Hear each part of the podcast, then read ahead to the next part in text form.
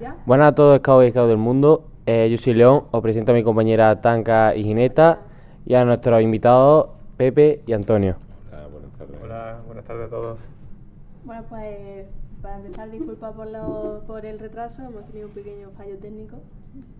Eh, y bueno, vamos a, como, comentamos, como hemos estado comentando a lo largo de la semana, vamos a hablar en este programa del primer escollo del roverismo hacia el éxito, que Baden Powell lo definió como apuestas en, en aquella época y nosotros lo hemos querido trasladar un poco a la ociosidad de, de hoy en día, como pueden ser pues aquellos vicios en los que gastamos nuestro tiempo, nuestra energía y nuestro dinero. Y, y para ir calentando, me gustaría empezar destacando que en la introducción del roverismo hacia el éxito, Baden Powell eh, hacía mención a que todo tiene sus dos lados y que hay que saber ver el lado bueno que tienen las cosas. Y en el principio del escollo, pues empieza diciendo la parte mala de las apuestas y su parte buena también. Entonces, pues me gustaría seguir hacer una preguntilla. eh, ¿Por qué pensáis que empieza primero con lo malo y después con lo bueno? Bueno, eh, a ver, en mi opinión es, es porque el mejor modo de presentar, ¿no? De presentar algo que en principio puede ser evaluado o puede ser mm, conceptualizado como, como despreciable por el, por el resto de la, de la sociedad, es un modo amable de presentarlo y no solamente amable, sino además didáctico.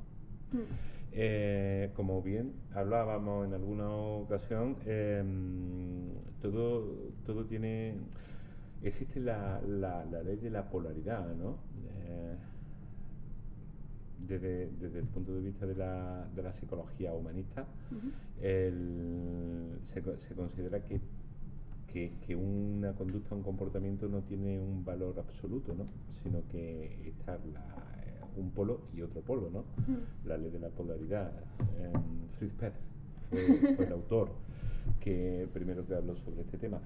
Y, y, y Baden Powell lo que mm, lo, de alguna manera lo que nos está presentando es que ahí hay una oportunidad, ¿no?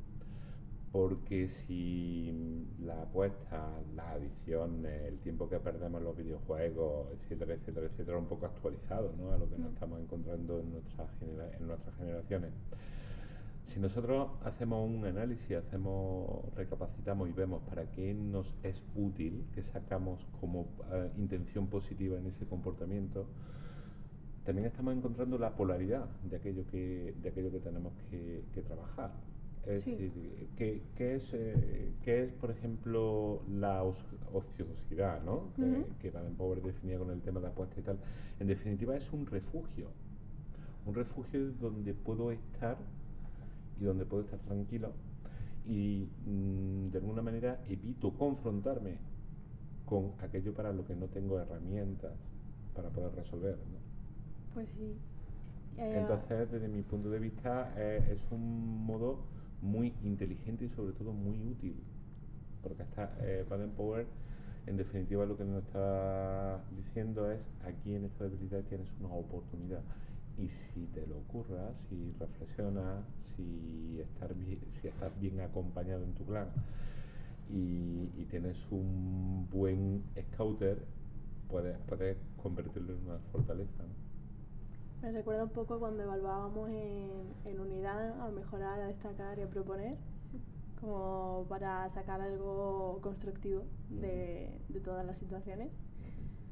Y mm, Bueno, también es significativo el hecho de que Baden Powell, eh, eh, a lo largo de toda su obra, eh, el enfoque que le va dando a, a cada uno de, de sus libros, dentro de que parece una obra continuista, una obra tras otra, eh, pero a cada una le da un, enfoque completamente diferente. Lo que nos encontramos en el escultismo para muchachos eh, es parecido similar, pero con un enfoque distinto a lo que nos encontramos en, el roverismo hacia, hacia el éxito. Entonces, eh, como tú bien has dicho en, la introducción, las cosas eh, no son blancas o negras. eh, todo tiene una, una dualidad. Y, eso lo presenta por primera vez en el roverismo hacia el éxito. ¿Por, ¿por qué? No es casual. Eh, ese libro está dirigido hacia rovers y los rovers ya son personas adultas. Personas adultas a las que se les puede poner encima de la mesa las bondades y las maldades de- del mundo. Me resultaría muy difícil darle una enseñanza a un lobato de que no compartir con el resto de los miembros de, de la manada eh, eh, la merienda, pues pueda tener un lado positivo. claro. Entonces, con, con los pequeños, pues, eh, bueno, hay que darle un enfoque eh, de, de directrices de, de lo que es correcto y de lo que no es correcto y quedarnos ahí. Con los rovers es diferente. Con los rovers, eh, un rover, para alcanzar el éxito, el roverismo hacia el éxito, un rover tiene que, sumergirse en lo más profundo de sus miserias y, encontrarse al enemigo que todos, que todos llevamos dentro. Entonces hasta la persona más buena del mundo tiene una parte oscura y hasta lo más malo del mundo tiene una parte buena. Entonces eh, yo creo que un poco eh, es la forma original de, mos- de demostrar ese tipo de enseñanza eh, por Baden-Powell en, en el roverismo hacia el éxito. Vamos a hablar de la, de la apuesta, por ejemplo. Y hace muchísimos años que no leo el roverismo éxito, pero recuerdo que hablaba de la, de la, de la apuesta hípica, de los caballos, del Sí, fútbol, de, del deporte. de tal y cual. Hoy día si se escribiera, pues podríamos hablar de eh, las apuestas del póker online, de Los las máquinas tragaperras, sí. los videojuegos, pero en definitiva es, es lo mismo. Una vez se nos vuelve a demostrar de que el mensaje de Baden Powell hace un siglo y pico ya que se escribió, pero, pero que no está desactualizado. Entonces, eh, las drogas. las drogas son malas, sí, la- las drogas son malas, evidentemente. Pero bueno, alguien te puede decir que ha tenido una experiencia mística relacionada con el ayahuasca o, o con los hongos alucinógenos y, y- y de ahí, a partir de ahí, desarrollar una obra de arte. Eso tú no se lo puedes plantear a un niño de 8 años o a un tropero de 14. Quizá un rover sí, y el rover lo que tiene que aprender a diferenciar eh, que las cosas, las amenazas eh, del mundo están ahí y bueno, y no te puedes librar de ellas, no te puedes librar de ellas, tienes que convivir con ellas. Y de qué forma utilizar tus propias habilidades para, para hacerte más fuerte o, o salir airoso de, de- de la situación que se te está, que, que se está presentando a priori como una amenaza. Entonces, pues, quizás entiendo que por eso Baden Powell habla primero de lo malo y luego de lo bueno.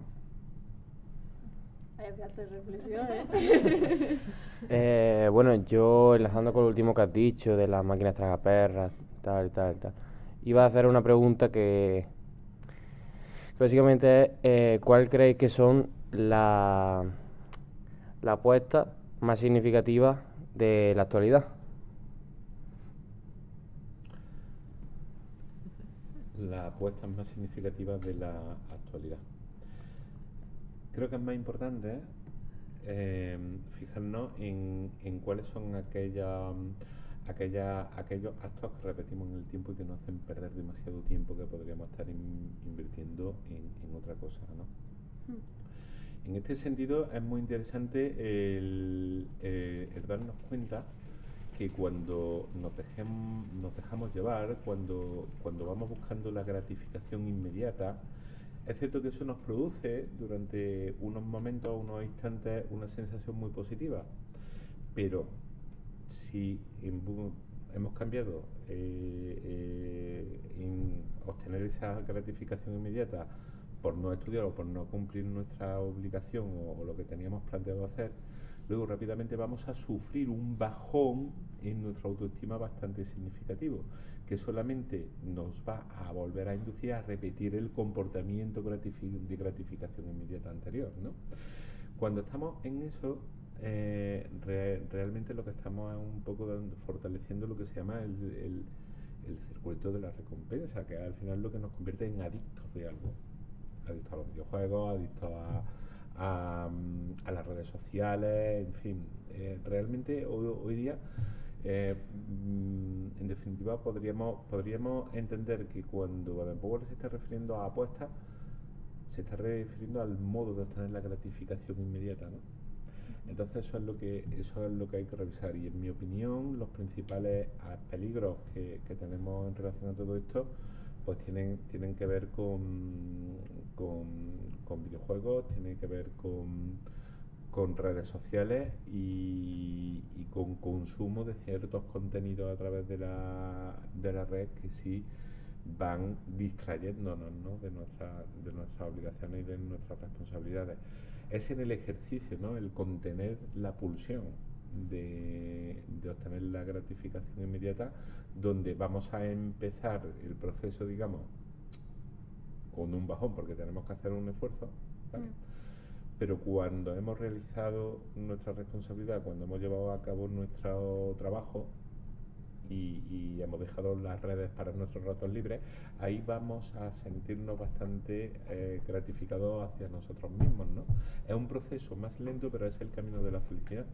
Nadie es feliz en la búsqueda de la gratificación inmediata, sino todo lo contrario, porque cada vez necesita más dosis, por decirlo de algún modo, de esas actividades que están que nos distraen de nuestras responsabilidades para más o menos seguir manteniendo unos mínimos unos mínimos niveles de, satisfacción con lo cual cada vez vamos a tender más a ir abandonando nuestras responsabilidades Sí, también es lo que nos comentaste en el, antiguo, en el anterior programa, eh, la diferencia entre felicidad y alegría, mm. que se suele confundir bastante y la alegría pues nos explicaste que era una emoción, mm. una emoción eh, pues eh, intensa pero pasajera. Y la felicidad era pues más algo más constante y, y mucho más tiempo. sí.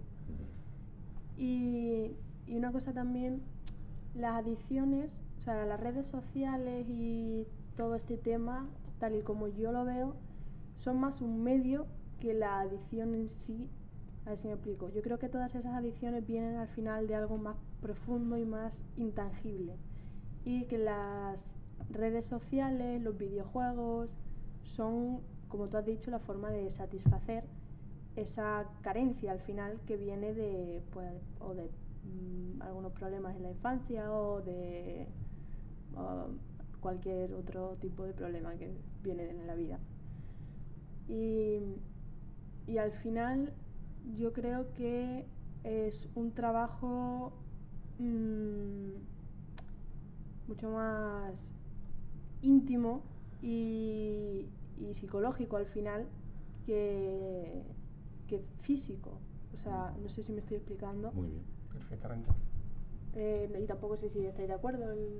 yo creo que es eh, la, adicción en sí es como un medio para satisfacer esa carencia o esa necesidad y que la solución estaría en, trabajar, en, primero encontrar cuál es la carencia, porque muchas veces no, no sabemos cuál es. Sabemos que algo nos falta o que algo no está como debería estar, pero no sabemos de dónde viene o por qué. Bueno, mucha de la, sin ser experto en adicciones, mucho menos, ¿no?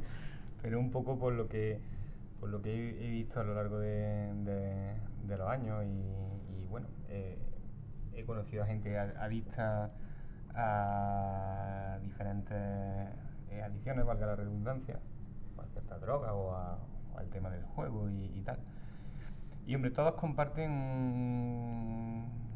un, denominador común que suele ser, eh, el, ya lo comentaba antes Pepe, la, búsqueda de evadirse de, determinados problemas, sean la naturaleza o el origen de esos problemas, eh, el que sea, porque, bueno, te, te, te quedas ahí absorto y, tal. Mira, voy a contar una, una, experiencia que esta mañana la comentaba yo, yo con Pepe, que me ha ocurrido en, eh, ayer, ayer mismo. Eh, se puede decir que yo tengo cierta adicción, que es el trabajo. O sea, eh, eh, vivo muy condicionado por el tiempo que dedico a, a- a mi trabajo y tal. Y hace poco, este verano, matando un poco el rato en YouTube, vi el tráiler de un videojuego de estos de nueva generación de Play 5, ¿no? Juego El Horizon, por si, por si lo conocéis. Bueno. Mm. Y, y dije, ostras, qué guapo está esto. O sea, porque yo, mi último contacto con el mundo de los videojuegos había sido el Super Mario World. de 16 bits. Claro. Entonces, pues, me entró el voluntad y dije, me voy a comprar una Play tal. Y que no sé cuándo voy a sacar tiempo, pero me, me entró el voluntad y dije, esto está chulo y, y, y es- así he hecho un ratito y me divierto. Bueno, pues ayer fue cuando la compré y ayer la estrené. Y me pasé dos o tres horas absorto completamente por ese mundo en el que me había metido el videojuego, que es un mundo muy bien planteado, con una historia muy madura, muy adulta. Me sorprendió muchísimo la, la, la complejidad y la madurez del argumento y del guion del videojuego y tal y cual. Pues me di cuenta que durante tres horas que estuve jugando a- al, al videojuego, eh, eh, me había olvidado por completo de, de los problemas de, que había dejado el viernes de la oficina, del lunes lo que tengo que hacer, el poco tiempo que me da para esto, para lo otro, para tal y para cual. Entonces, pensé, qué chulo es esto, pero ojo, Mm. que entiendo que sea peligroso. Que sea peligroso que te sumerjas en ese mundo o el, o el, o el, o el que está en su cuarto a día de hoy en el rollo gamer o en el rollo streaming o en tantas historias que hay hoy día, que por supuesto, como dice Baden Powell, tendrán su parte positiva y su parte negativa, pero es fácil sumergirse ahí, entiendo yo. Porque además tendemos ahora mismo, y yo creo que hoy día, incluso mucho más hay, hay mucha más amenaza por parte de, de- de la adicción o de la, o de la ociosidad eh, perjudicial que en la época en la que se escribió el roverismo hacia el éxito. Porque hoy tendemos a ser una sociedad mucho más individualizada, mucho más aislada y, y mucho más eh, dependiente de una pantalla. Mm. Entonces, eh, me imagino que en aquella época, en la época de la revolución industrial, los niños estarían tirados en la calle intentando, eh, con una precariedad económica y con incluso explotación eh, infantil en el tema de la industria, en la, Londres de finales del siglo XIX y, tal. Eh, pero había una relación humana mucho más. Para bien o para mal, ¿eh? Eh, rela- pero relación humana, eh, afectiva y, y tal, que hoy día, en el que hoy día todos nos encerramos y, y, y nos, eh, nos ensimismamos con, con las pantallas que tenemos, que tenemos delante. Y lo que aquí nos puede mos- mostrar pues puede ser una casa de apuestas online, puede ser tema de pornografía o puede ser eh, cómo fabricar tu propio Kalashnikov y, y liarte a tiro en el instituto. O sea, es, es complicado. El, el mundo en el que estamos hoy es complicado. Claro, yo ahí es donde veo más peligro, que justo la frase que has dicho y es que eh, a- acabas de decir que eh, pensaste, "Host- hostia, qué guapo está esto, pero fuiste consciente en el mismo momento de que también era un peligro. Ujú. Y yo donde veo la amenaza es que tú, por, tu madurez y, también la edad y la experiencia, eres capaz de, ser consciente de que eso tiene un, peligro si se usa mal. El problema y la amenaza que yo veo es que eh, hoy en día, el otro día, pues vi, no sé si era un niño que tendría a lo mejor tres años o por ahí, uno más, uno menos, con un pedazo de tablet y el niño manejando perfectamente la tablet. claro. Y claro, un niño con tres años que tendría, o cuatro, ¿qué conciencia tiene del peligro que eso supone, ¿no? Si lo tiene tan asumido como que, como que está bien. Porque si todo su entorno es eso, el niño no lo verá como totalmente normal. Entonces, yo que me he criado bastante aislada de la tecnología, cuando veo estas cosas, me, me llama, me choca mucho porque para mí es, es eh, poner la cámara del vídeo es un mundo totalmente anormal. Pero claro, entiendo que igual que para mí eso es eh, súper extraño, para cualquier niño de hoy en día vivir, eh, tener una infancia como la que tuve yo sería totalmente de, de película. De... Entonces me choca mucho eso de decir, ojo, porque algo que está tan normalizado es muy difícil verle el, el peligro, ¿no? La- le- es muy difícil tenerle miedo a algo, miedo en su justa, en su justa medida, a algo tan, tan normal y tan correcto en el día a día. Es que, en mi, en mi opinión, el, el, el peligro no es la tecnología. Claro. El peligro es no saber que tienes una vida de insatisfacción. Ese es el, ese es el peligro. Sí, sí, totalmente. Eh, es decir, no conozco a nadie que esté satisfecho con su vida, que tenga ninguna adicción a nada. Entonces, sí que este tipo de personas hacen un uso responsable de la tecnología. El problema es no darte cuenta que estás insatisfecho con tu vida, estás insatisfecho contigo, ¿no? Claro. estás insatisfecho con lo que haces. ¿no? Y, y, y vuelvo a lo mismo, la, mm, es que el, el, roverismo, un roverismo bien llevado, un roverismo bien practicado con un clan adecuado, con unos scouts adecuados, es un auténtico salvavidas. Sí. No sé con quién lo hablaba, pero mm, hay personas que pagan auténticas fortunas por retiros de desarrollo personal que básicamente es lo que se hace dentro del scouts. gratis.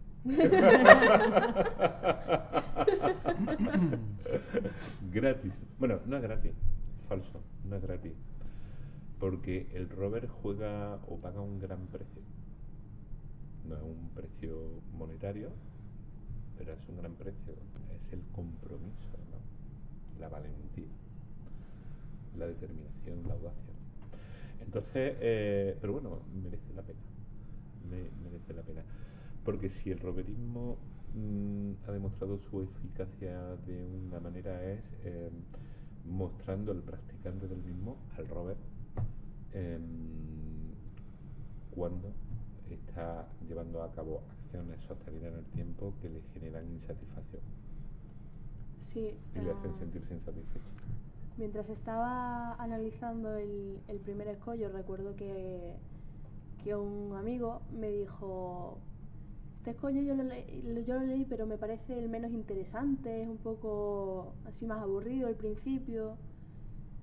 Y a mí este escollo la verdad es que me ha encantado, porque me ha hecho darme cuenta de que lo que tú has comentado de la satisfa- satisfacer otras nece- necesidades y tal, y me ha hecho darme cuenta de que yo tenía un, yo tengo una adicción a, a los caballos. Y sí, sí, puede, eh, puede parecer un poco difícil de entender. Pero al final yo me he refugiado siempre en, en ese animal que me hacía sentir bien. Y, y cuando entré en los scouts vi la herramienta para satisfacer todas esas carencias que yo tengo para satisfacer, no, para, para manejarlas, ¿no? Y para saber cómo qué hacer con ellas. Que era lo que yo buscaba siempre en, en el caballo. Y entonces para mí em, eh, son súper importantes las scouts porque me dieron las herramientas, a diferencia de lo que me daban los caballos, que era simplemente como una evasión de, de esos problemas y de esas necesidades, los scouts me dieron las herramientas para, para vivir con ellas y para, y para ayudarme a, a sobrellevarlas. Entonces, este escollo a mí, particular personalmente, mm, me ha tocado bastante.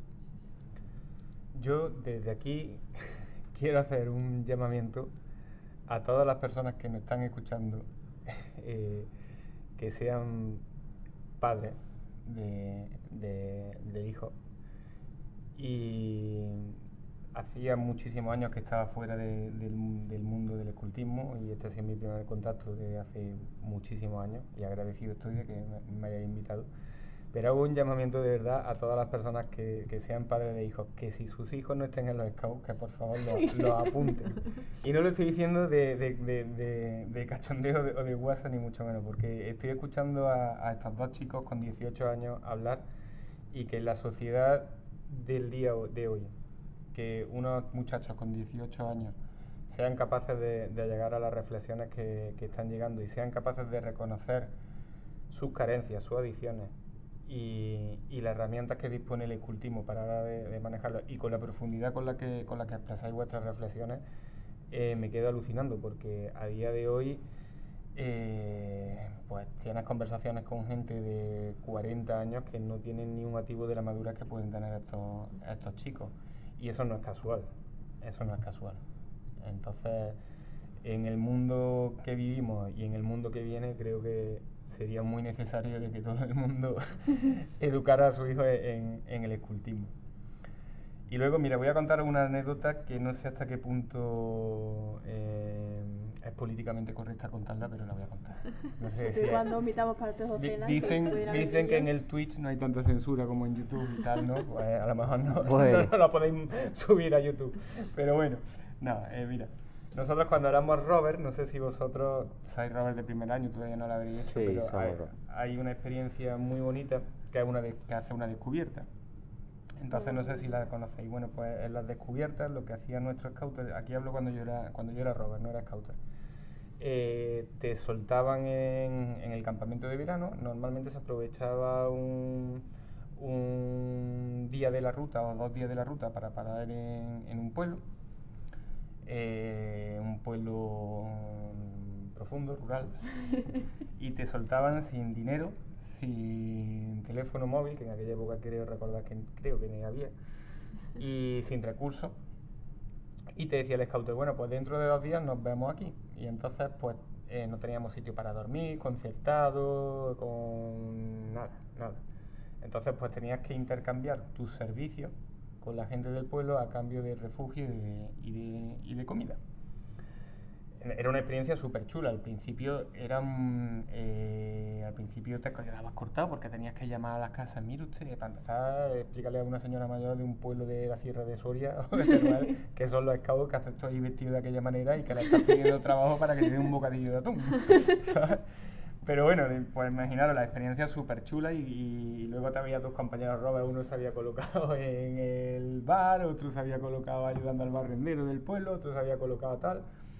Y, y uno de nosotros, eh, un, compañero nuestro, se, se colocó de camarero en, en el bar. Y el bar era el único bar que había en el pueblo, un pueblo de mm, 600 habitantes, en el que la media eran 60 y tantos años, y estaba llevado por un heavy. por un heavy que cuando nos vio llegar le se fue el cielo abierto, porque el hombre llevaría sin hablar con gente joven años.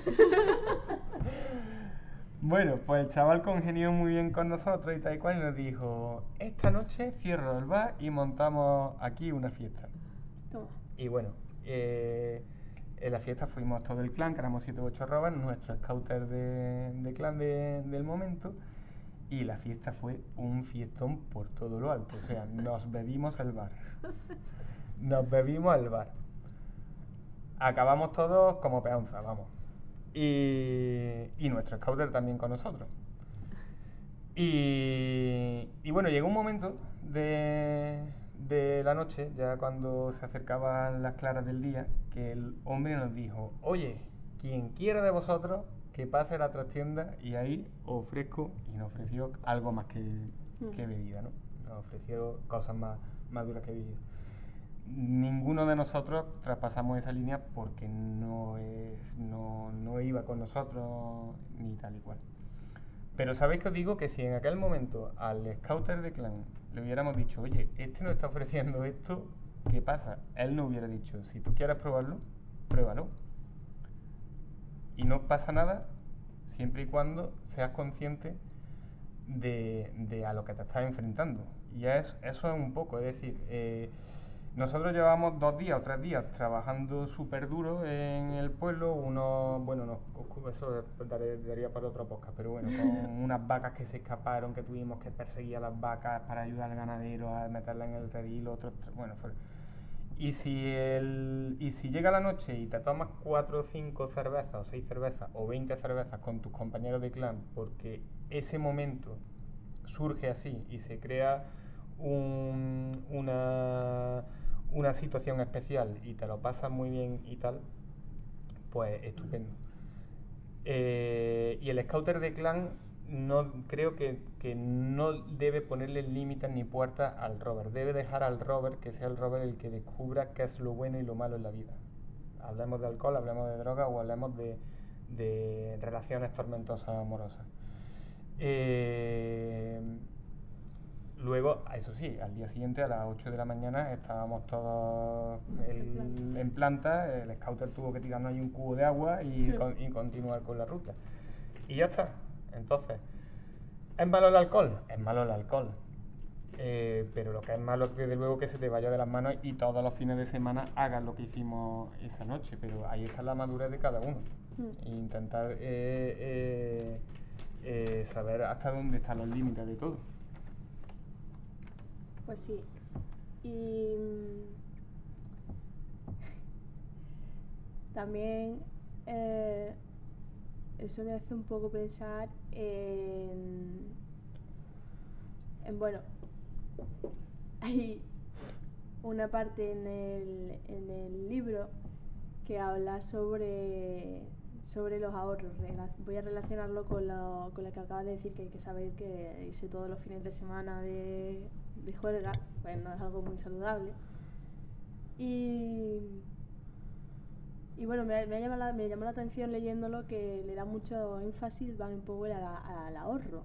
Y que creo que actualmente yo, yo sí ahorro, pero hay, la mayoría de las personas de mi edad, o, o más, año menos, que conozco, no ahorran. De hecho, viven muy al, al momento, al día a día. Pues este fin de semana salgo y, aunque no sea de fiesta, a lo mejor me gasto pues 20 euros porque me voy a, a comer a no sé dónde el, el viernes y el sábado me gasto otros 20 euros porque hago no sé qué.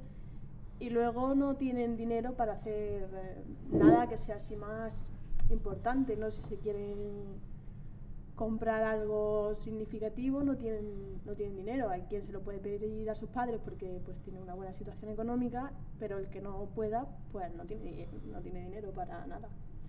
Y me llama mucho la atención porque, ay, entre otras de las muchas cosas que me chocaron cuando llegué a la ciudad, fue esa. Y es que yo sí tengo muy integrado el tema de ahorrar por uno, o por un objetivo que tenga, que yo normalmente tengo bastante, o simplemente por el hecho de, si pasa lo que sea, tengo aquí un, un, salva, un salvavidas, ¿no? Tengo un resguardo.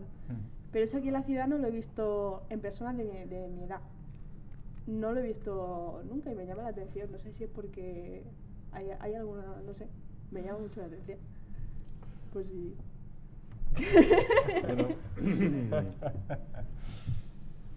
eh, te llama la atención porque lo has reflexionado y lo has observado. Sí, Y lo has observado porque tiene otra perspectiva. claro. Pero normalmente lo- los chicos y las chicas de vuestra edad no tienen más que una perspectiva y es la perspectiva de, de, de tengo lo que necesito y si no lo tengo lo puedo pedir, lo puedo conseguir. ¿vale?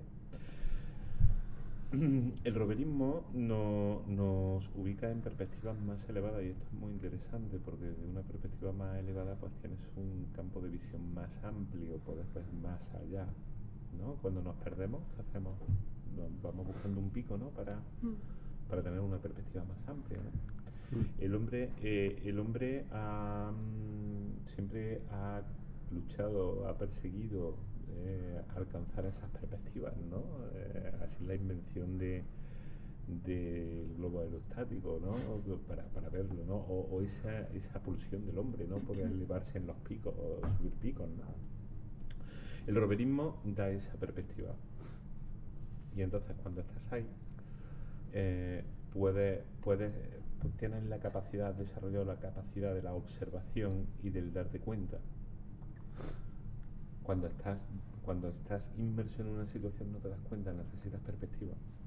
Mm. Y o subes un pico, te subes en un globo aerostático o, te- o, o- o estás en una vida del roverismo. ¿no?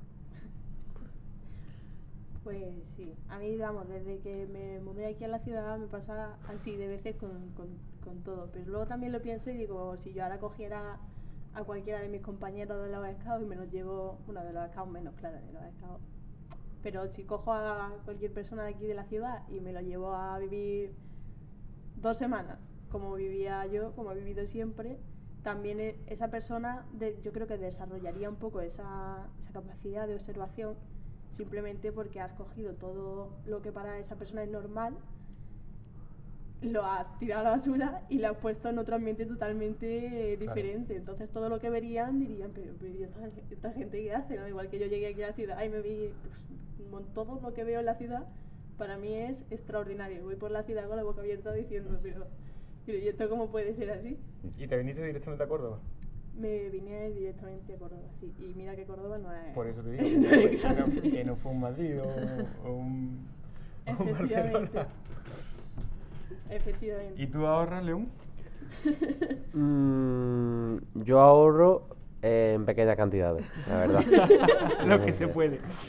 Voy ahorrando poquito a poco. No soy una persona de, de ahorrar, yo que sé, 200 euros, 300, no. Ahorro lo suficiente y yo como no tengo tantos objetivos como Tanca, no tengo tantos, tantas cosas que quiero comprarme, pues normalmente no suelo tener mucho dinero ahorrado. Normalmente salgo y yo soy de esas personas, ¿verdad? De las que dice Tanca, salgo con dinero y ya veré lo que pasa lo- mañana, hasta- ¿verdad? Hasta que me dure. Hasta que me dure, sí. Bueno, también está bien. Está bien la filosofía de- del siempre a tope. Pero bueno, al final y al cabo, yo cuando entré, antes de entrar en los scouts, yo era una de esas personas que, que si iba, yo qué sé, al McDonald's y tenía que y para comer tenía que comprarme un menú de 14 euros, me lo compraba sin pensar, me lo decía ya está. Y tampoco. Y luego los scouts aprendí que, que el dinero es mucho más importante.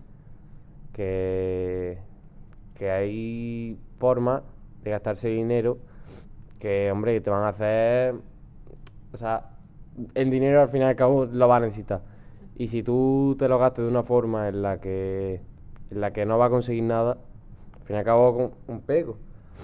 Es lo que yo pienso. Y, eso, al final y al cabo, los scouts son los que me han ayudado más o menos a, a darme cuenta de eso. Porque al fin y al cabo hay una, hay una ley que dice que el scout es económico, austero, y, y eso.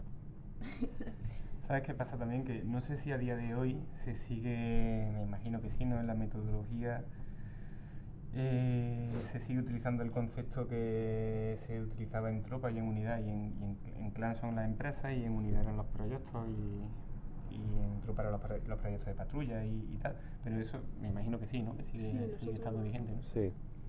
Eh, eso nos enseñaba desde chiquitos a, a- a tener un objetivo y a tener que trabajarlo Claro. y que las cosas... Hoy vivimos en, en- en- la sociedad de la inmediatez, en el que todo está a un clic y somos muy impacientes. Sí. Hoy me ha sorprendido también, con- conectando con la anécdota de la Play 4, que me hacía falta un cable LAN de de, de conectar la, la- la- para conectar la consola al router y tal.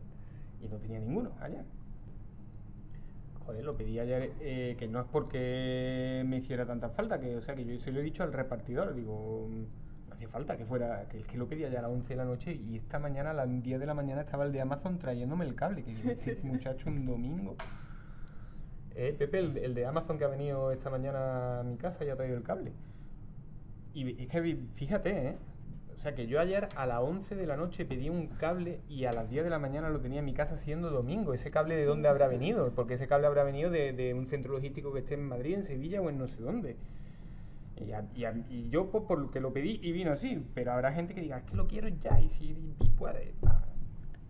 Y dices, joder, vivimos en una sociedad de la inmediatez completa y eso eh, pues hay que aprender, hay que aprender a que eh, los escultas les puede hacer mucha ilusión eh, irse de, mm, de, ruta hacia el Camino de Santiago, pero que no tengan que llegar a sus papás y poner 200 euros encima de la mesa de cada uno de las escultas para que se paguen el autobús y tal y que cual, sino que hay que hacer el proyecto, vender sudaderas, vender camisetas, vender mmm, cajas de polvorones, planificarlo como lo vamos a hacer, tal y cual, y las cosas con trabajo y esfuerzo se consiguen.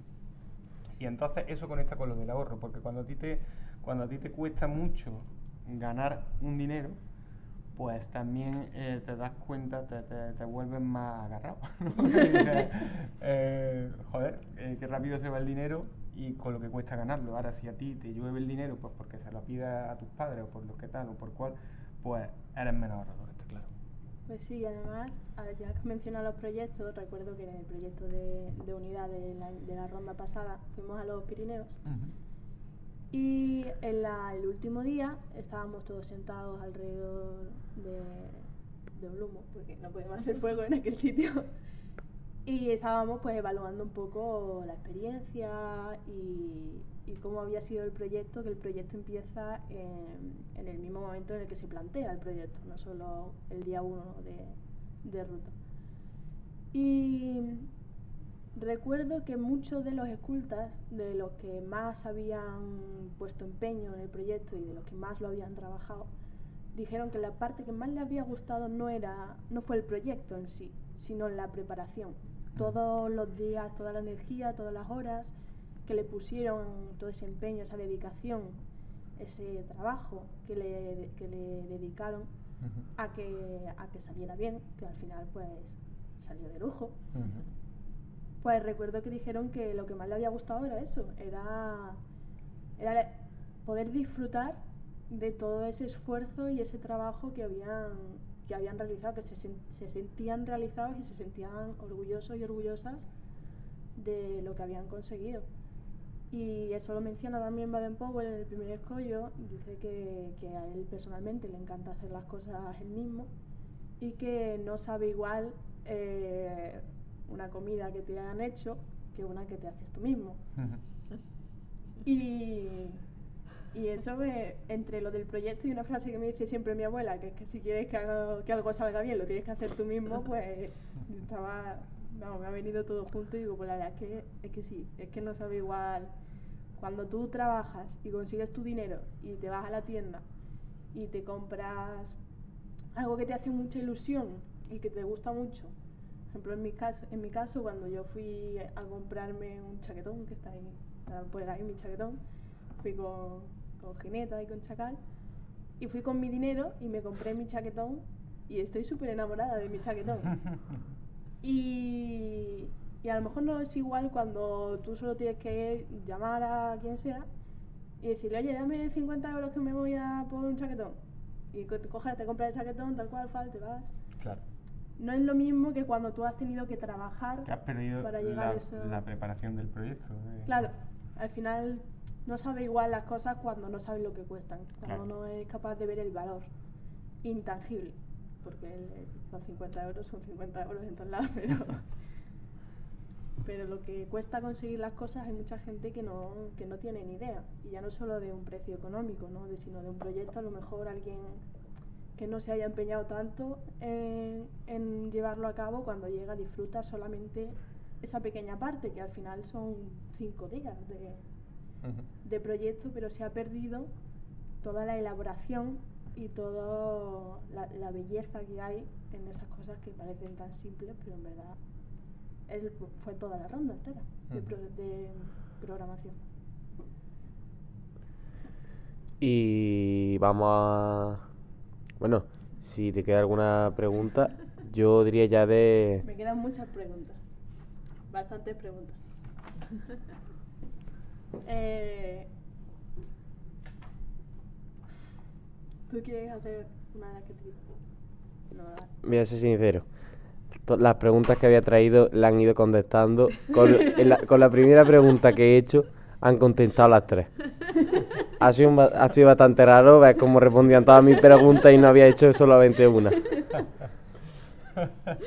Bueno. Eso es porque nos enrollamos mucho. Eso es porque argumentáis muy bien. Yo, yo igual tenía varias preguntas y las habéis ido enlazando todas y yo digo, mira, perfecto, no tengo ni que hacer los conectores, ya me vienen hechos. Vale, voy a sacar otro tema que, que a mí me gusta mucho y que me encantan. Los debates más interesantes que suelo tener son, son sobre este tema y es la suerte. Primero, si creéis que existe o no, porque hay mucha discrepancia, mucha más de la que parece en realidad. Y si creéis que sí existe, ¿cómo la definiríais? ¿Qué es la suerte? La suerte,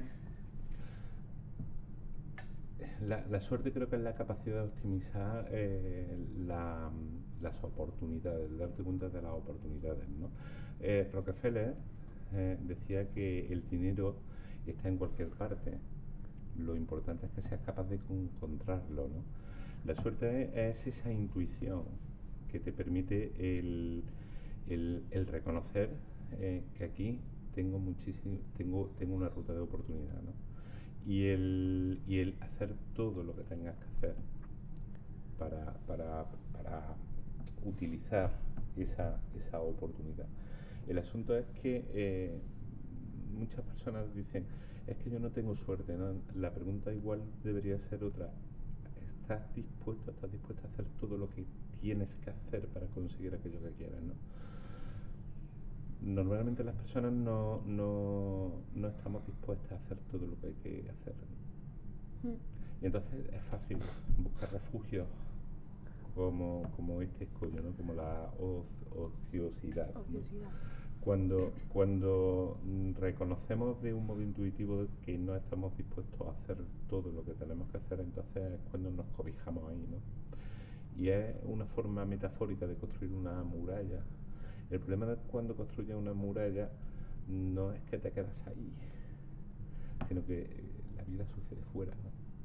Entonces, eh, un poco eh, la suerte consiste en tener esa, esa capacidad de reconocer las oportunidades cuando se presentan y saber aprovecharlas.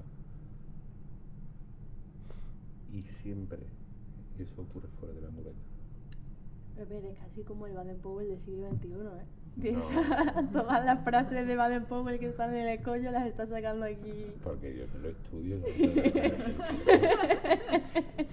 en el primer programa invitamos a los Roberts y les dijimos que tuviera- tenían que venir estudiados. Vamos, a ti no, no ha hecho falta decírtelo, eh, han venido ya claro, claro. como si fuera la selectividad. Pues, pues sí, estoy de acuerdo. A mí es un, es un tema que me, me genera mucha controversia y es que yo no soy muy fan de, de la suerte, de, tal y como la, me la han descrito siempre eh, de los que estaban a mi alrededor. A mí personal me gusta, personalmente me gusta mucho conseguir las cosas eh, por, por mis propios méritos y no esperar a que me, me lluevan del cielo. También puede ser que soy, sea una, una persona impaciente y, y a mí eso de sentarme de brazos cruzados a ver si me lo da la vida no, Bueno, no me eso, va. eso no es ser impaciente. Bueno, Más bien, mira, me, eh, tra- después de lo que has dicho, eh, me ha venido a la cabeza una, una cita de, Will, eh, de Winston Churchill, primer ministro británico en, en la Segunda Guerra Mundial. ¿no? Eh, él tiene, la cita dice lo siguiente, el éxito no es definitivo, el fracaso no es fatal, lo importante, lo que cuenta es persistir. ¿no? Mm. Entonces, mm, para persistir se requiere paciencia, porque es fácil dejar de persistir. para mí, eh, desde que la conozco, es una persona, tenía la palabra en la cabeza y se me ha ido. De hecho, se lo he dicho esta mañana y se me ha olvidado, no se lo dije anoche. Eh, mi scouter, Gineta, es la persona con más... ah, que se me ha ido la palabra, y era la palabra clave. Voy a describir la situación a ver si me podéis dar la palabra mejor. Ella está, ¿puedo, con permiso para contarlo? Eh, Sí. tú. está haciendo ahora eh, como un eh, ejercicio de limpieza del cuerpo en el que, no sé, es que no sé el nombre. Eh, en el que eh, te- son 10 días en los que no comes nada, excepto. Sí, ayuno. ayuno, pero tomando un, eh, un zumo de jengibre, limón, sirope de arce y una especia que no me acuerdo Cayena. cuál era. Cayena, eso es. Y eh, cuando, cuando veo como... Es que es muy claro en esa situación, pero lo llevo viendo desde que la conozco y es que ella tiene esa determinación y esa constancia de, de algo tan duro que al final parece que no, pero es que estar, lleva dos días sin comer ya o tres. Tres. Tres días sin comer, solo con un zumito. Es que es súper duro, ¿eh? Y lo está haciendo como una campeona, llevando su vida norm- totalmente normal, haciendo todo lo que tiene que hacer y más. Y, y viendo cómo todo el mundo come a su alrededor y hablando de comida y cocinando. Y, y ahí sigue la tía tres días sin comer. Y habrá quien me diga, fascina esa habrá cualidad. quien diga qué suerte tiene Laura. que lo que ocurre es que Laura está dispuesta a hacer todo lo que tiene que hacer Exactamente. para ganar suerte. Es que es un gran ejemplo, ¿eh? Llevo un buen rato aquí con el móvil porque estaba tratando, pero no lo encuentro, de un texto que, que imprimimos nosotros en una camiseta cuando éramos Robert. Y sé que lo tenía por ahí, pero no, no lo encuentro. Que empezaba el texto diciendo, yo no maldigo mi suerte. Y ahí, a partir de ahí eh, hablábamos pues, de, la- de las vivencias que experimenta un Robert y tal. Y al final de la camiseta, pues la última frase decía, yo no maldigo mi suerte porque soy Robert. Eh, era un texto muy bonito, pero no, no lo encuentro. Yo no creo en la suerte, la verdad. Yo no creo en la suerte. Yo pienso que la suerte es a quien le echamos la culpa de cuando las cosas nos van mal y a quien le damos las gracias cuando las cosas nos van bien porque nos ha tocado la lotería. Pero realmente yo pienso que los acontecimientos y el destino se los va labrando Uno uno. Y con acciones más conscientes, con acciones más inconscientes, pero, pero no pienso, no, no creo que exista la suerte. Por eso de las creencias también eh, me llama mucho la atención. Hay mucha gente que no cree en Dios o en ninguna religión. Sin embargo, y, y se sitúan a lo mejor como ateos, que la definición en teoría es que no crees en nada, ¿no? Pero luego se refugian en temas como la suerte o el horóscopo y dependen, dependen psicológicamente mucho de lo que ese horóscopo les diga o de lo que la suerte. Mira esa persona que, qué suerte tiene, que ha conseguido, no sé, tiene un sueldo de un salario de 6.000 euros, qué Ah. suerte tiene. Y es como, bueno, a lo mejor no estás creyendo en un Dios como una figura, pero sí que estás generando una dependencia en otro tipo de creencias. Entonces, me llama mucho la atención cuando esa gente viene y me, y me habla de la suerte. Yo que no estoy de acuerdo con, con la suerte, si exista o no exista, no estoy muy de acuerdo con ella. Me llama mucho la atención de decir, bueno, eh, yo creo que deberías dejar de preocuparte tanto por lo que por lo que la suerte te pueda traer o por lo que te diga el horóscopo y empezar a, a trabajarte de un poco o sea trabajar lo que tú lo que quieras conseguir te, te pones un obje- unos objetivos y trabaja para conseguirlos. Y si resulta que existe la suerte o existe el horóscopo o existe Dios y te ayuda pues genial bienvenido sea. Pero pero tienes que hacer algo por conseguirlo. Mira, yo pienso que hasta el que le toque el euromillón ya ha hecho la acción de ir a comprar el euromillón. Y, le- y- diremos, qué suerte, porque sí, es una combinación de números y tal y cual muy difícil, y- pero joder, si ese tío se hubiera quedado en su casa ese día y no hubiera sacado el, el euromillón con la combinación ganadora, pues al final se ha derivado de, de- de una acción que ha hecho en el que ha concurrido una serie de hechos probabilísticamente muy poco probables, pero le ha tocado. sí eso Todo depende de una acción. Exactamente, por pequeña Por pequeña e que insignificante que, claro. pare- que pueda parecer. Claro. Eso me llama también mucho la atención porque con este tema de, de echarle la culpa a la suerte, hay muchas veces que nos- se nos dan situaciones en las que debido a un esfuerzo que hemos realizado, aunque haya sido mínimo, pero poquito a poco, nos dan una recompensa que no hemos pedido y que no, no- que no esperábamos, pero pues se nos, se nos, se nos presenta esa recompensa.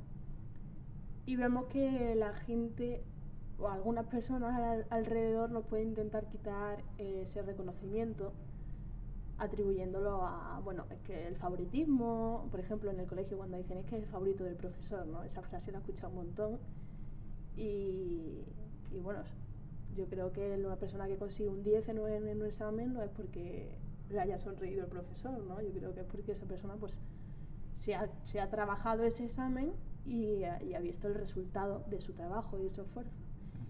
Y me- a mí particularmente me, me molesta las personas que les quitan reconocimiento a ese trabajo, ese esfuerzo. Y, y me lleva mucho a plantearme otra vez lo de la- las carencias también, ¿no? Y las necesidades de...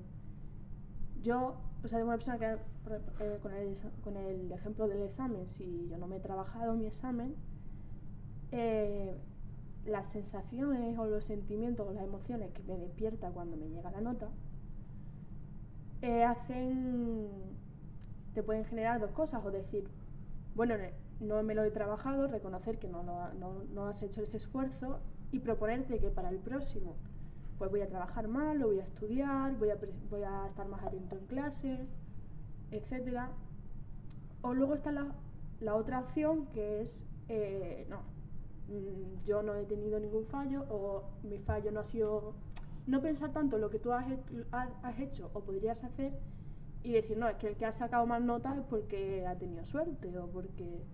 Entonces creo que también esa determinación de la que hablábamos, la, falta de determinación o de iniciativa puede provocar eh, al final ese, no sé si llamarlo egoísmo, no sería más bien egoísmo, sería, ah, no sé cómo describirlo, pero al final la falta de, de autocrítica y de determinación a mejorar es lo que hace que intentemos eh, bajar o eh, hacer daño, por así decirlo, a, la- a las personas que sí que lo hacen y que sí que les va, que ven el, el- creo que me, me estoy yendo un No, poco no, por las ramas a lo mejor. Sí, lo que pasa es que por una parte, como muy bien dices tú, con las notas del examen, que los demás dicen, ah, que el profesor ta- ha tenido favoritismo y tal. Esto, esto es muy humano. Mm. Y, y tiene que ver con una emoción que, que llamamos envidia. Eso es La palabra. envidia es esa emoción que, que nos asalta cuando creemos que tenemos el mismo derecho a obtener o tener lo que tiene la otra persona, pero sin hacer los esfuerzos que hace esa persona. Mm. ¿vale? Eso es la envidia. Y por otra parte, eh, no conozco, no conozco personalmente a, a ninguna persona que tenga un buen grado de autoaceptación y que experimente envidia. Mm. ¿vale? El- las personas envidiosas son personas que no tienen esa capacidad de reconocerse, no tienen esa capacidad de aceptarse y de estar de acuerdo con quién son. Aquella, aquella, aquella persona que sí que está de acuerdo y tiene integrada quién es, lo puede reconocer. Aquí he fallado yo, y es cosa mía, y es responsabilidad mía, pero no voy a tirar piedras a otros. ¿no? Mm, Eso es. ¿vale? Eh, normalmente mm, sí es cierto que es muy frecuente el experimentar este tipo de escenas fuera de, de lo que es la vida del roverismo, pero muy pocas veces yo personalmente me lo he encontrado en el roverismo. Porque en el roverismo la gente se conoce, se ha explorado y se acepta, ¿no? Mm. Mayoritariamente. Hay un, un refrán en el refranero español muy cortito que resume lo que tú has dicho, que al saber le llaman suerte. Y es así, o sea, le- a las personas que le van bien normalmente es fruto de un trabajo, un esfuerzo y, y eso no se ve. Y a las personas, hay, hay, bueno, hay mucha gente que realmente piensa, joder, es verdad que son un desastre y dices, pobrecillo, qué mala suerte tiene la vida, pero si todo te va mal, coño, míratelo. Algo, algo falla en ti. Pues sí, y también para el tema de la aceptación y el autoconocimiento creo que es muy importante eh, y es un poco irónico que lo diga yo porque es, es una cosa que a mí me falla, el también saber reconocer eh, las cosas que sí tienes y que sí haces, que haces bien, ¿no? O sea, por ejemplo, con el, con el ejemplo del examen, tienes que saber qué es lo que no has hecho, ¿no? Pero también tienes que saber qué es lo que, qué es lo que sí. Porque si solamente ves lo negativo, que a mí me pasa mucho, y solamente te centras en lo que tienes que mejorar, al final es muy difícil aceptarte porque no tienes eh, ese, bueno, me falla esto, pero es que soy la caña en otro, es que es otro lo hago muy bien, ¿no? Y, realmente ayudo, ayudo mucho cuando hago esto y estoy bien y al final estoy contenta, también hago, eh, eh, hago que se expanda ese sentimiento ¿no? a todos los que me rodean y hago que los demás también estén como, oye, mira qué bien, ¿no? Qué guay, que, que ha hecho esto, que salió muy bien, o que... Y al final es muy importante también saber las cosas que haces bien y, y también sostenerte un poco con eso, ¿no? Y no dejar que se vaya solo a la parte negativa. ¿Verdad, Leo? La, la verdad es que sí.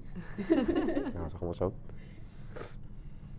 Vale, pues hay una historia aquí que dice Baden Powell que me, da- me me- gustaría leerla.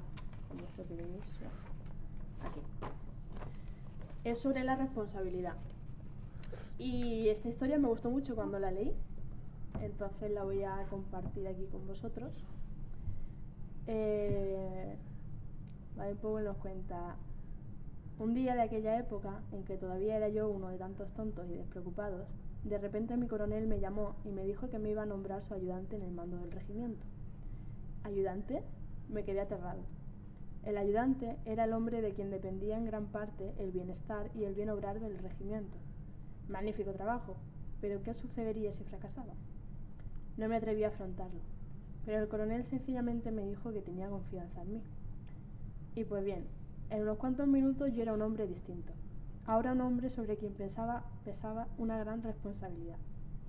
En vez de aquel muchacho que nada le importaba y que no tenía más meta que divertirse.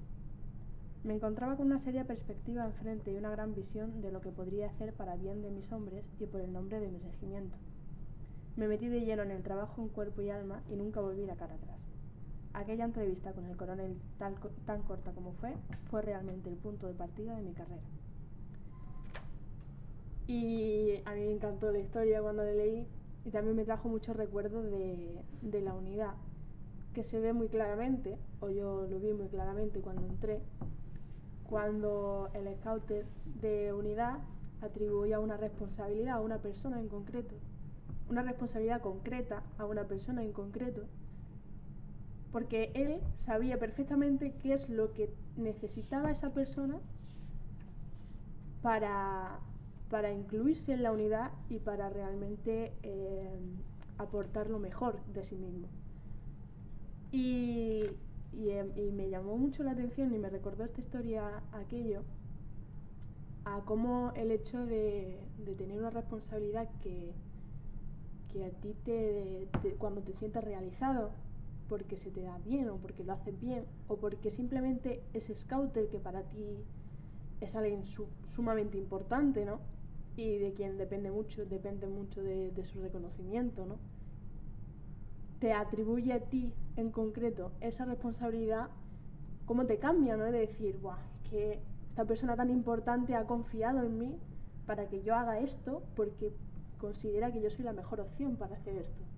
Y entonces hace que esa persona haga eso y no solo lo haga, sino que lo haga lo mejor que, que puede y, y a partir de entonces se incluye en la unidad y, en la unidad y en cualquier aspecto de la vida, ¿no?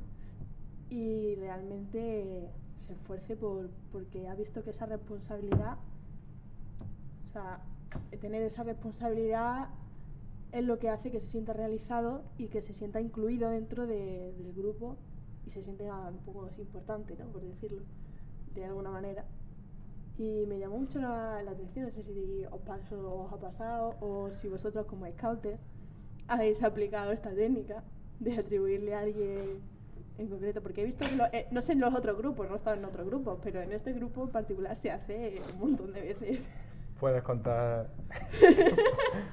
Puedes, puedes contar la, la anécdota de los, barreñitos. bueno, pues estábamos en, en el año 93, 1993, y estábamos de, de acampada en. No, en el 93, no, en el 95, en Jayena, en Jayena, que era un área de acampada de, Cazorla. Y por allí en ese campamento de verano yo era tropero de primer año y Pepe, bueno, pues aterrizó a ese campamento pues porque había un- un- una necesidad de scouter y tal, Pepe estaba en otro grupo y vino con nosotros. La tropa era un, auténtico desastre, un auténtico desastre. Pasábamos de todo tras pueblos. Y, bueno, y había un, arroyo, eh, un río, eh, que estaba como a kilómetro y medio o así de, de la zona de, de acampada, donde cada tarde íbamos a, a darnos un baño y, aprovechábamos para, para después de las construcciones y tal y cual, pues asearnos. Es decir, eh, en vez de utilizar las duchas del campamento, pues decidíamos que el rato del baño fu- fuera también de aseo y así era un poco más divertido y tal. Y nos formó allí a toda la tropa y me dijo a mí que, todo, que ahora me explicarás por qué, por qué ese cargo, pero bueno. Y me dijo a mí, Antonio, tú serás el encargado de los barreñitos. y dije yo, ¿vale? ¿Y cuál es mi misión, Pepe? Tu misión es que cada tarde cuando la tropa vayamos al río, eh, lleves barreñitos, los típicos barreños eh, de plástico, para llenarlos de agua y tirárnoslos por encima. Mm, ¿Vale? Cada tarde se me olvidaban los barreñitos, cada tarde. Y cada tarde Pepe veía, mientras nos, pro- no- nos poníamos en marcha para ir al río, que a mí se me habían olvidado los barreñitos. Y el cabrón esperaba a que hiciéramos el kilómetro y medio para llegar al momento de decir, ¿y los barreñitos? Antonio, me cago en la mano otra vez, corre al campamento con los barreñitos. Y yo, tío, los barreñitos. Y yo iba, que también, eh, la- también un poco como desde pequeños los scouts también nos aprendemos pues, a, a cumplir con nuestras normas, nuestro deber, ¿no? Y da igual, porque ya yo llegaría un momento que al cuarto día le diría, mira, ve tú a barreños, ¿sabes? Y, y bueno, pues me puedo sentir muy orgulloso de que fui el responsable de, de Barreñito. Me imagino que la verdad que siempre nos hemos quedado la anécdota y nunca hemos comentado cuál sería el trasfondo educativo que, que habría. Él lo, lo tendría por, por supuesto. Pero bueno, esa era la, la anécdota de los Barreñitos. Sí, aquello era Antonio, ya hace muchos años, ¿eh? Y lo que pasa que uno, aquello era porque, porque esa tropa y en especial tú eras bastante despistado. Y, y muchas veces, eh, por tus despistes, te metías en líos. Sí, eso me sigue pasando. pues entonces no sirvió para nada. Y, y un poco era, era pues, bueno, una forma ¿no? de, de- de hacerte reflexionar, ¿no? Porque mientras ibas corriendo, supongo que te darías cuenta de que, o al menos te dirías, mañana voy a tratar de que Sí, no sí. se me olviden, pero Sí, bueno, parece que no, ¿no? O sea, No. porque te pegaste 15 días haciendo, olvidándose de los, mar- los barritos.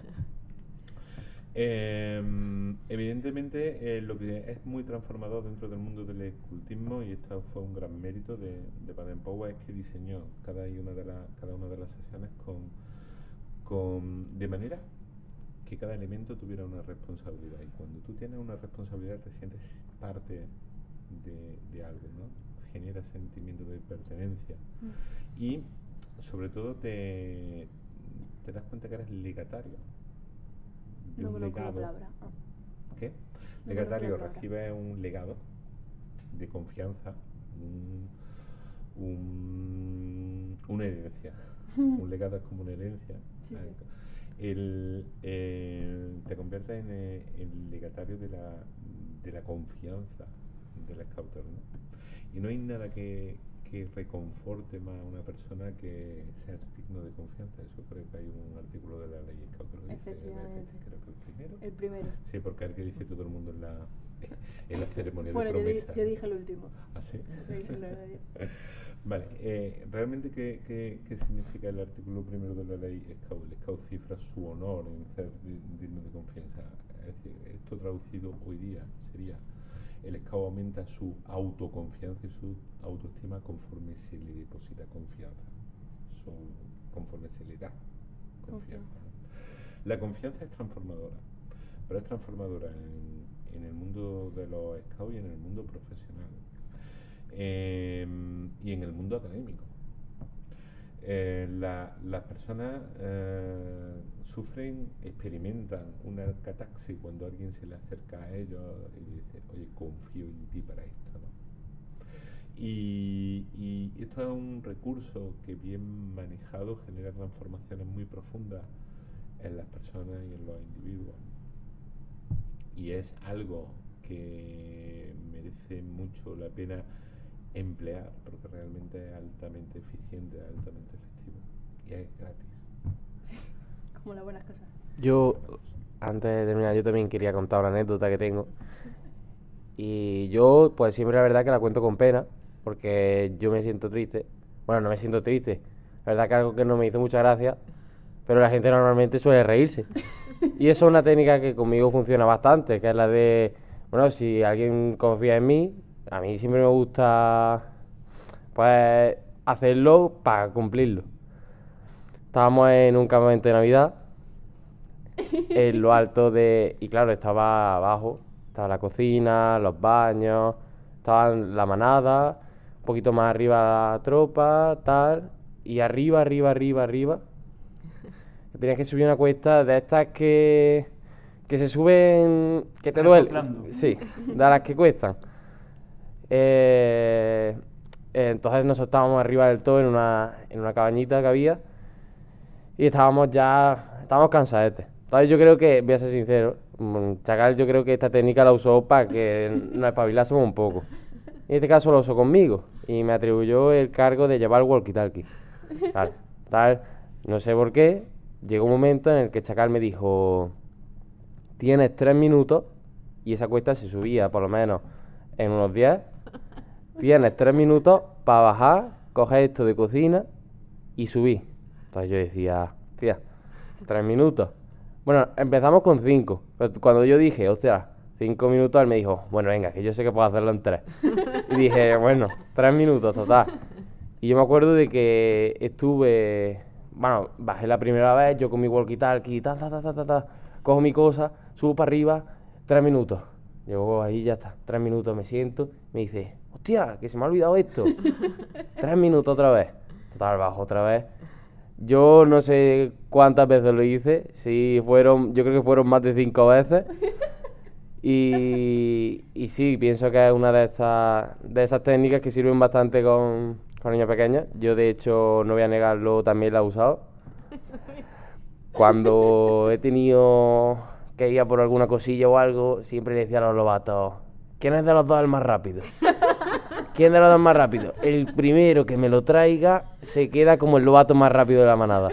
Y entonces iban los lobatos, pa, pa, que lo cogían, me lo traían y decía, hostia, qué rápido soy, ¿sabes? Y al final pues era una buena técnica para que... para conseguir algo que, bueno, pues al fin y al cabo costaba un poquillo más. Pero bueno.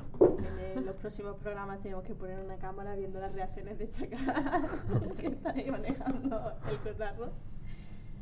Eh, pues sí. El último tema que me gustaría tratar en este programa es eh, el artículo número 8 de la ley Scout, eh, el tema de sonreír. Ujú. Eh, aprovechando que está aquí Gineta, que, que es psicóloga y que además tiene bastantes conocimientos, me gustaría preguntar, o cualquiera de los demás invitados, los efectos fisiológicos que tiene el sonreír que hace que, que cambie tu forma, tu, tu emoción. Al final, ayer estuvimos trabajando en una actividad que hablaba de la relación entre el pensamiento, la emoción y la acción. Y, a mí el tema de sonreír me, me come mucho la cabeza. Porque soy una persona bastante rígida con las emociones negativas que siento, me, me suelo quedar bastante tiempo en ellas. Y siempre me come mucho el pensar, pero ¿y, y eso de sonreír de, realmente funciona? O sea, si yo ahora estando tan enfadada como estoy, me pongo a sonreír, ¿realmente va a hacer que, que yo pueda salir de ese bucle y que, y que acabe disfrutando al final? Como... Lo primero es que las emociones no son negativas. Te puede gustar más o menos sentirlas, pero todas las emociones tienen una función y están ahí porque nos sirven. Entonces, lado bueno de las cosas. todas, todas son positivas. Lo que pasa es que algunas no nos gusta sentirlas durante, y ya si las sentimos durante mucho tiempo, pues bueno, eso ya es otra cosa, ¿no? Em, hablábamos no solamente de eh, emoción, acción y pensamiento, también de fisiología, de cómo cambia el cuerpo cuando cambian tus pensamientos y cuando cambia, sea, al final no se sabe la, si primero va el pensamiento, si primero va el cuerpo, si primero, lo que sí se sabe es que todo está muy relacionado. Entonces, como no lo sabemos, pues mejor hacerlo todo. Entonces, todas las cosas tienen siempre un lado bueno. Ayer les propuse a ellos la experiencia de que estuvieran con mi mejunje durante 24 horas, que al final fueron Menos. 8 o así, ¿no? Entonces, o más, 12. Yo es que no 12, desayuné, entonces. 12. Entonces, eh, ¿qué pasa? Que ahí los pensamientos, ¿no? Eh, ju- jugaban malas pasadas o jugaban buenas pasadas, cada uno se lo tomó de una manera distinta. León, que tiene la habilidad de sonreír ante todo y de tomarse la vida como si fuera un juego, ¿no? Eh, le supo ver en cada momento la, la parte positiva, ¿o no? Y estaba siempre, de hecho yo decía, un buen compañero para tenerlo en estas circunstancias, porque está siempre buscando, pues, cómo se puede reír de esta situación, ¿no? Pensando en, pues, cuando mañana pueda comer, me voy a comer esto, lo otro, no sé qué. Entonces, y decía muy ciertamente, es que es todo mental. Es todo mental, ¿o no? La verdad que sí, dije que era todo mental hasta que vi la comida de los demás, el estofado que se había hecho y ahí fue el momento en el que dije, no puedo más, no puedo más. Yo, claro, estuve, empezó el día y claro, yo no lo veía un problema, dije, bueno, nos estamos tomando esto, yo aguanto y cuan- ¿cuánto dije? Yo puedo estar con esto dos días sin tomar algo, sin tomarme comida ni nada. Entonces yo empecé con el mejunje y tal, llega la hora del día, del mediodía y yo había traído serranitos de dentro el pimiento, el jamón, sea, que yo decía, madre mía, qué ganas de comérmelo. Y me acuerdo de que no puedo comer. Total, yo veo vamos, le di entonces los serranitos a, a Chacal y vi cómo se los comían todos, algunos tortillas, otros tenían sus San Jacobo, flamenquines, algunos echaban hasta mayonesa en el flamenquín. Yo decía, madre mía, la que, vamos, En la que me y de repente salta uno y dice, pues yo he traído chorizo, no sé qué, un chorizo de estos, un queso fermentado, que eso tenía más hongos que, vamos. Y yo digo, ma, es que esto quiero probarlo yo. Y yo no podía tomar nada. Entonces, bueno, aguanta ahí. Ah, te, llamaba la atención lo chungo, ¿no? Lo de los Sí, sí, yo quería comérmelo todo. Tenía, eh, vamos, tenía ganas de todo. Entonces llegó un momento en el que, bueno, ya pasa la hora de la comida y ahí es cuando más alegre me puse porque no tenía que fregar, tal. Entonces yo ya empecé a ver los lados positivos. Dije, bueno, pues esto es mental ya, claro, yo después de eso ya digo, bueno, pues ya está, ahí no hay nada que me tiente. Pero es que cuando llegó la hora de la comida, me pusieron a mí a cocinar, viendo cómo se prepara, viendo cómo pre- se preparaba ahí toda la comida, que hicimos un estofado y todo, que lo hice, yo de primera no sabía que me lo iba a comer. Entonces yo estaba salivando, cortando el solomillo, salivando. Y de repente empieza a hablar a patata y todo eso. Total, que yo ahí hasta mental, riéndome, haciendo como que no quiero. Y cuando ya se sirve todo, y me dice Gineta, venga, que si queréis podéis comer. Y hice yo así. Dije, ya está. Hasta aquí ha llegado el reto, ya no puedo más. Eso tampoco es del todo cierto. porque Tanka dijo que no iba a comer y entonces tú dijiste que como erais un clan, tú decidías hacer lo mismo y, y entonces pues que bueno, que no pasaba nada, que aguantaba hasta el día siguiente. Hasta que Tanka dijo que quería comer. Entonces ya comimos los dos. ¿Cierto? Eso, esta mañana te dije que te iba, te iba a hacer un cumplido y voy a aprovechar y te lo voy a hacer ahora. Y es que me parece una, una cosa muy bonita que tiene la vida también. Y es que a mí esto de, o sea, este artículo, cuando yo llegué a la SCAO y me, se me presentó la ley con sus artículos y leí este artículo en particular, dije, este a mí me va a costar. Y este, este va a ser mi punto débil. Y al pasar a clan, entre, he entrado en clan con, con la viva representación de este artículo que es León. Y cada vez que estoy con León me, me, me pongo muy contenta porque me parece precioso haber caído con una persona que complementa también con, con algo que a mí me parece fascinante, porque no sé si es porque no, no lo tengo o porque me cuesta. Y bueno, que me voy otra vez por las ramas, que me encanta estar con León en clan porque León representa algo que para mí es maravilloso y además me ayuda un montón a poder aplicármelo a mí misma, porque cuando veo a León así digo, "Uf, allá, perdón, tanga, tanca. Si, si León está así, venga, hombre, tú no puedes estar aquí con malas caras. De todas maneras, Tanka, tú también tienes momentos... Sí, sí, mm, hombre, claro, estar todo el rato Eh, mal. No, no, todo el rato mal, ¿no? La mayoría, la mayor parte del tiempo está así. Lo que pasa es que a lo mejor no eres consciente de ello. Pero cualquier día se puede venir alguien a verte trabajar cuando estás con, con los niños. El otro día estaba, Tanka trabaja conmigo. Y el otro día estaba dando clase y de repente empiezo a oír voces, chillidos, ¿vale? Y salgo y vengo corriendo a ver qué es lo que ha pasado y veo a los niños volando. Había montado aquí una fiesta, estaban todos los niños alrededor de ella, que mm, digo, bueno, van a seguir viniendo seguro, y no por lo que vayan a hacer por estar con ella, Por porque divertirse. vamos. Y, y se lo pasan pipa. Entonces, al final es lo que hablábamos, ¿no? Que, que lo que hablábamos también ayer, que lo bonito también de todas estas cosas es que cuando tú lo generas y lo sacas de dentro, también se contagia. Y se contagia tanto las emociones que nos gusta sentir, ¿no? Como las que no.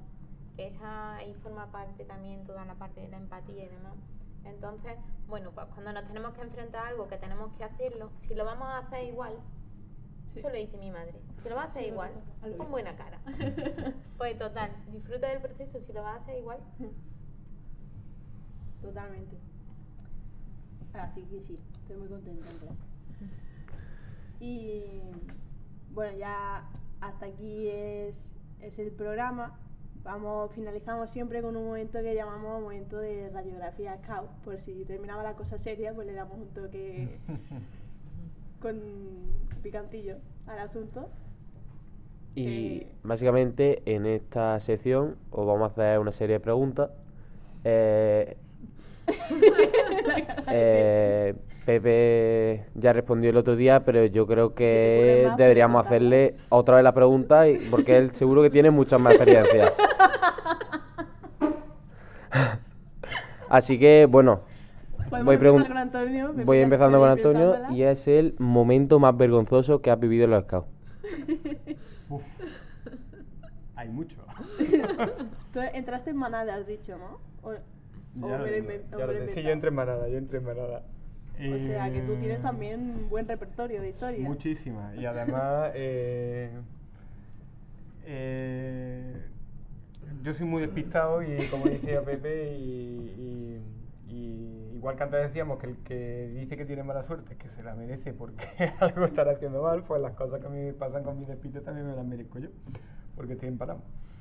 Eh, teníamos un, bueno, teníamos y tenemos un gran amigo eh, mío de mi generación que era esculta, Robert, eh, tal, quiero decir que era de mi edad, al que le llamábamos de apodo el Besitos.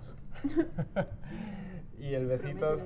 y el besito era pues porque, bueno, una vez nos mandó un, uno, le, le dejó un mensaje en el contestador a, a- a- a uno de nosotros y se despidió diciendo, bueno, un besito. Y claro, que cuando tienes 14 años, que todos somos muy cabrones, "Ah, un besito, un el besito. Y se quedó con el besito. Y, y- hubo un campamento de verano que llevaba unos pantalones cortos y una camiseta amarilla eh, con un amarillo muy característico que, que no se la quitó en todo el campamento de verano. Iba siempre igual. Y, y bueno, pues me lo veo allí a lo lejos, agachado. eh, yo estaba en clan ya. eh, a lo lejos, agachado en los barreños que poníamos para fregar las bandejas después de comer y tal que cual. Y me acerco yo por detrás. Digo, míralo, ahí está, con su camiseta y sus pantalones. Me acerco por detrás y le pego un subeteo en el culo. Mientras que le digo, besitos, besitos. a todo esto, cuando se da la vuelta, era un padre del equipo de apoyo, que era la primera vez que venía a ese campamento. Era el, el marido de Pilar, la sanitaria, la, la ATS Sí, sí. que tenía cincuenta y tantos años. Y claro, ya no es que le toque el culo y le pegues palmadas, es que le digas besitos, besitos mientras lo estás haciendo, claro. Yo en ese momento no supe qué decir y no me acuerdo ni siquiera que le dije a ese hombre. Me per- Ah, bueno, sí, claro, le dije, perdón, me he confundido. Pero claro, dice, es que es todavía peor, porque dice, bueno, y si estás confundido, ¿a quién iba esto dirigido? ¿sabes? ¿Quién esperaba que fuera? Y posiblemente eso sea uno de los momentos más vergonzosos, que- entre muchos. A mí me pasó algo parecido, ¿verdad, pingüino? ¿Se está escuchando por ahí? A ver, pues ahora uno de los momentos más vergonzosos fue también en un campamento de verano, yo ya era scouter, y, en aquellos momentos, este- este sería el año 89, y, y y en aquellos momentos em, los cuartos de baño, los aseos, estaban divididos entre chicos y chicas. Eh, y- y de, aquello que me, me apremia con urgencia entrar al lavabo y voy a, a los servicios de, de chicos, estaban todos ocupados. Digo, ostras, ¿qué hago? ¿Qué hago? ¿Qué hago? Me voy a de chicas porque, porque aquello era imperioso y, y me meto con la esperanza de que no entraran al cuarto de baño de chicas, ¿no? Y en ese momento oigo a todas las madres del equipo de apoyo entrando adentro, ¿sabes? Y ya yo, yo ahí metido en, la, en el cuartillo de placa turca, cual, mientras las madres, eh, no sé, parece que cuando van juntas al servicio, pues hablan de todo, ¿no? Y entonces estuvieron hablando de cosas muy. No sé cómo definirlo. Muy picaronas, ¿no? Y claro, yo, yo, yo había, digo, ¿cómo salgo yo ahora de aquí? Sabiendo que todas estas señoras se han enterado, de, me- yo me he enterado de todo lo que han dicho. Y yo allí, encerrado, esperando que se fueran, pero no se iban. Y conforme más tiempo pasaban, más picaronas se ponían. ¿no? Aquellas, aquellas señoras mayores, ¿no? Digo, y, y, y al final ya me, mm, no sé, después de un periodo bastante largo de tiempo, ya, ya, ya tuve que salir porque, porque no podía dejar a los nenes solos tanto, tanto tiempo. Y en ese momento ellas se cortaron un montón, pero yo me corté más, más ellas. Y a partir de ahí nos saludábamos cada vez que nos cruzábamos así con, con cierta... ¿no? Con cierto reparo, tú lo has dicho, sí, sí. Vale, pues la siguiente pregunta es eh, esa cosa que no sabes hacer y que todo el mundo da por hecho que deberías saber. Cabullería. Y la, odio. No dudado, ¿eh? Y la odio. De, de hecho, no solo los scouts, sino ese San Benito de hace dos semanas, yo ya hace casi 15 años que no estoy en los scouts, que tenía que colgar las cuerdas del tendedero y mi mujer, tú eres el scout, tú sabrás hacer los nudos. Pues no, no sé hacer los nudos, lo odio. no me gusta la cabullería. Eso. Perfecto. Ya, ya, yo ya lo Tú ya, tú ya en- comentaste. ¿El que era? Las técnicas. Vale, pues la última pregunta. El momento. Ah, el momento que más eh, el momento más bonito que habéis vivido los scouts, mm, o sea, me refiero. El que más La- te ha marcado. Exacto. Es difícil, ¿eh? Porque Eh, es casi imposible de responder eso. Eh, yo llevo solo un año y se me ocurren así. Mm, Es casi imposible. Yo no mm, vamos, podría, podría contar cualquier cualquiera de muchos y, y me dejaría atrás 100.000. Eh, yo pienso que a día de hoy eh, eh, estuve en los scouts desde los 8 hasta los 28 o 30 años, no sé ya cuando, cuando ya eh, lo dejé. Eh, He estado en el colegio, en el instituto, en la universidad, 15 años de vida laboral, pero yo sigo eh, diciendo que a día de hoy yo soy quien soy y como soy por los scouts. Y, y no puedo decir que sea una, cuál es la experiencia que me ha marcado, es la experiencia. Es la, es la experiencia. Y, y bueno, pues es imposible elegir una de tantas porque además tanto las cosas buenas como las cosas malas que he vivido eh, forman parte de, un pack, de un- un- una única vivencia eh, que duró muchísimos años y, que repetiría una, y mil veces. Y, cuando sentí que tenía que dejarlo, pues lo dejé. Eh, fue suficiente, ¿no? Fue bueno, ya ahora me tengo que dedicar a otras cosas en, la vida porque no puedo estar ya el resto de mi vida eh, eh, vinculado a, a los scouts. eh, me tengo que enriquecer de, otras cosas. Pero en todas esas cosas que- en las que he seguido estos años después y tal que cual, eh, bueno, en la vida las cosas mm, me van bien y, y como hablábamos antes, creo que eso no es fruto de la casualidad y, y sin duda es por todas las experiencias y las vivencias que he tenido en, en el escultismo. Pues yo creo que con, con esa reflexión tan bonita vamos a cortar aquí porque, como Gineta dice siempre, las cosas hay que dejarlas cuando más te están gustando. Es cierto. Técnica para educar niños. Y bueno, dar las gracias a Gineta por, por, por todo. Es que a Gineta te podríamos dar Por, la instala- por las cosas. instalaciones, por todo básicamente. por, por ser Gineta. Gracias. Bueno, yo sin, sin enrollarnos mucho, porque ya hay que cortar, eh, yo sí quería hacer a vosotros una pregunta a, a los, Ah, dos, claro, ro- claro. A, a los dos Robert que hay aquí, Ay, sí, perdón. que es también técnica de manual de Scouter de Manada, y es ¿Cómo? preguntaros qué habéis aprendido hoy. Aquí.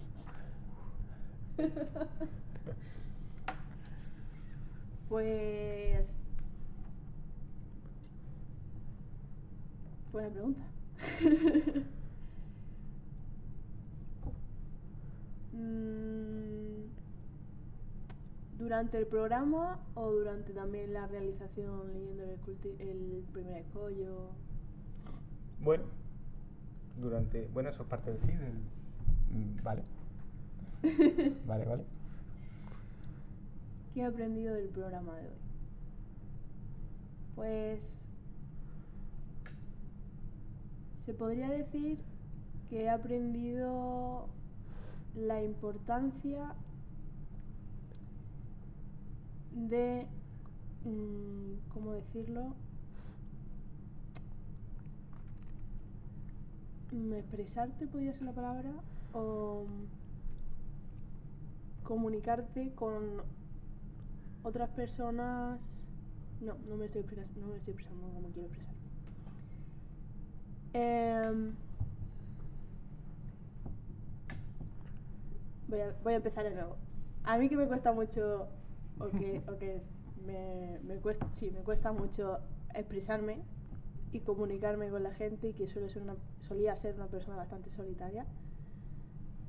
Eh, hoy he probado a, mm, a contar cosas un poco más que no tampoco he contado nada muy personal pero me he abierto más de lo que suelo abrirme normalmente con personas que no, que no conozco. Eh, y la verdad es que me lo he pasado bastante bien. De los tres programas que llevamos, creo que este ha sido el que más me ha gustado y en el que eh, más fluidez he visto.